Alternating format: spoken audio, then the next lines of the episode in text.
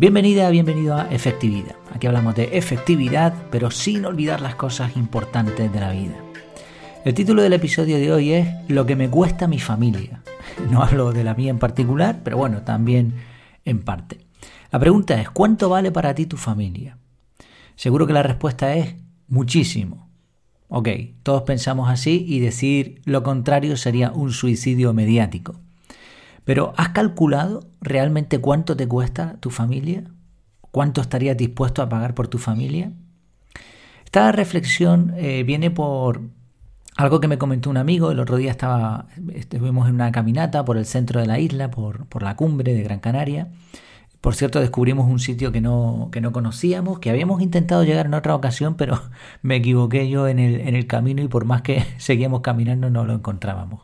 Se llama la ventana del nublo y es una especie de, bueno, un arco de piedra natural que se ha formado por la erosión del viento y que forma abajo una, una ventana. Y depende del lugar donde te coloques, pues ves, y siempre con cielos despejados, claro, ves como, pues eso, una ventana con un fondo espectacular, el mar de nubes, la isla de Tenerife, a la izquierda y a la derecha el Roque Nublo. Es un arco grande, además, incluso puedes subirte encima y bueno, está, está muy bien.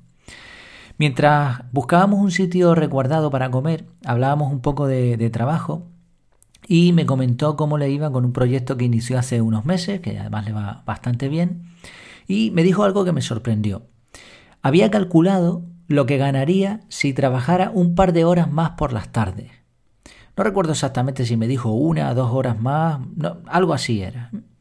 El caso es que lo calculó, calculó la cifra y el resultado fue mil euros apuntó esa cantidad en un papel donde decía algo así como esto es lo que pago por estar más tiempo con mi familia. No, recuerdo las palabras exactas, algo más o menos así fue lo que me, comentó. Y en el mismo momento, claro, se me encendió la, bombilla y capturé esa idea con el, con el móvil, le pedí permiso para comentarla y sacar alguna reflexión de ese boom, ese disparo mental que me sacudió. Así que muchas gracias Julio por permitirme también hablar de este tema. En otras palabras, lo que mi amigo comentaba es que prefería estar con los suyos aún sabiendo lo que perdía económicamente. No solo eso, quiso calcular cuánto estaba perdiendo o cuánto no estaba ganando por estar con su hijo.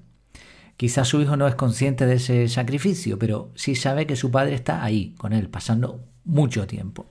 Y también puede ver cómo, por comparación, por lo menos en el sitio donde vivimos, otros muchos padres están ausentes. Aquí ahora mismo la economía está mm, de tal manera que ambos padres, padre y madre, tienen que trabajar en la mayoría de las familias para sacar adelante la economía.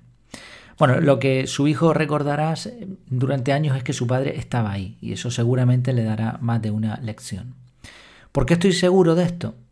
Pues porque lo que los niños quieren no son grandes regalos, ni unas vacaciones en, en Honolulu, ni nada parecido. Lo que quieren es estar con los suyos. Claro, si se pueden tener ambas cosas, pues tampoco hay nada malo en ello. Pero se pierde mucho cuando se tiene lo económico, ¿no? la diversión, la tecnología, esas vacaciones soñadas, pero no tienes lo otro. Cuando tienes a tus padres trabajando las 24 horas del día y estás solo en casa o, quizá pues acompañado de, simplemente aparatos encendidos como la televisión, el Netflix, el Disney Plus y, y todo esto, ¿no? Entonces, si se pueden tener ambas cosas, pues oye, no hay nada malo, pero sacrificar una por la otra es donde ahí se rompe un poco ese equilibrio.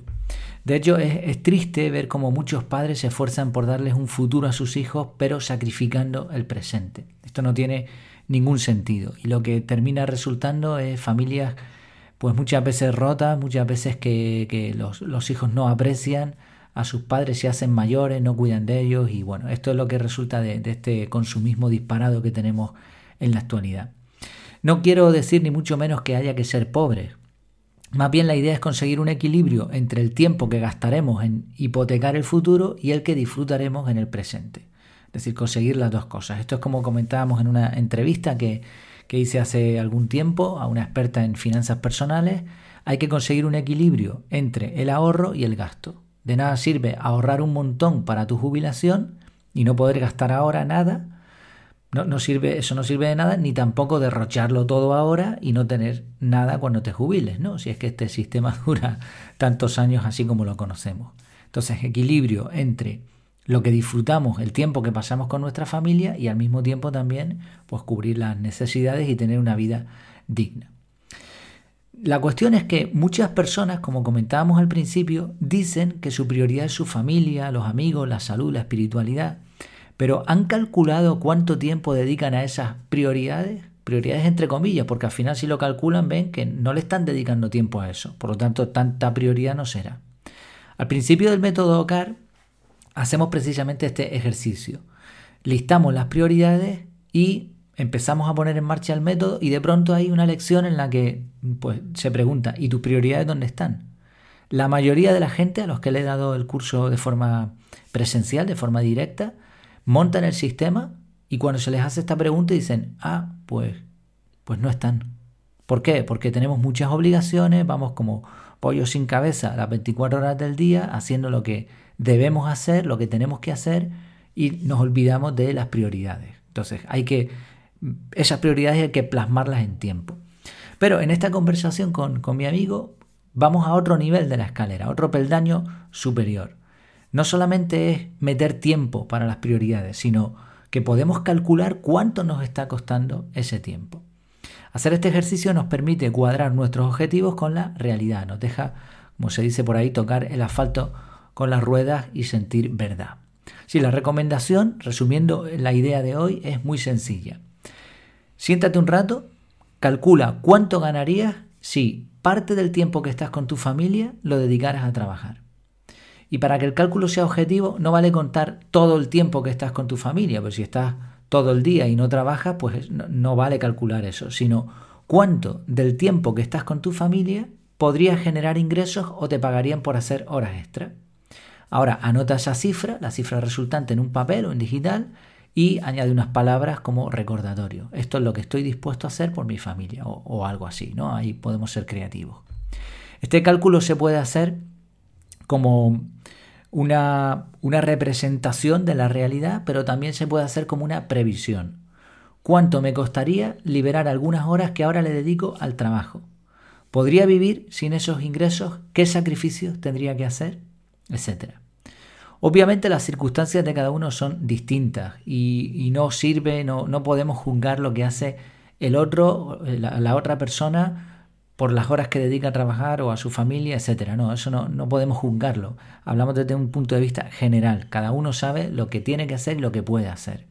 Pero este cálculo nos va a servir, ¿no? este ejercicio nos, nos permite orientarnos a ser personas efectivas.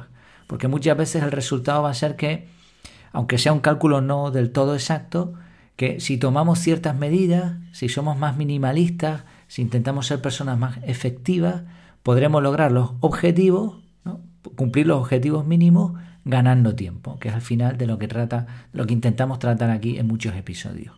Y un punto final, si hacemos este ejercicio junto con nuestra pareja, en familia, pues mucho mejor todavía. Es decir, como empezamos el episodio, efectividad pero sin olvidar las cosas importantes de la vida. Muchas gracias por tu tiempo, por tu atención y hasta la próxima.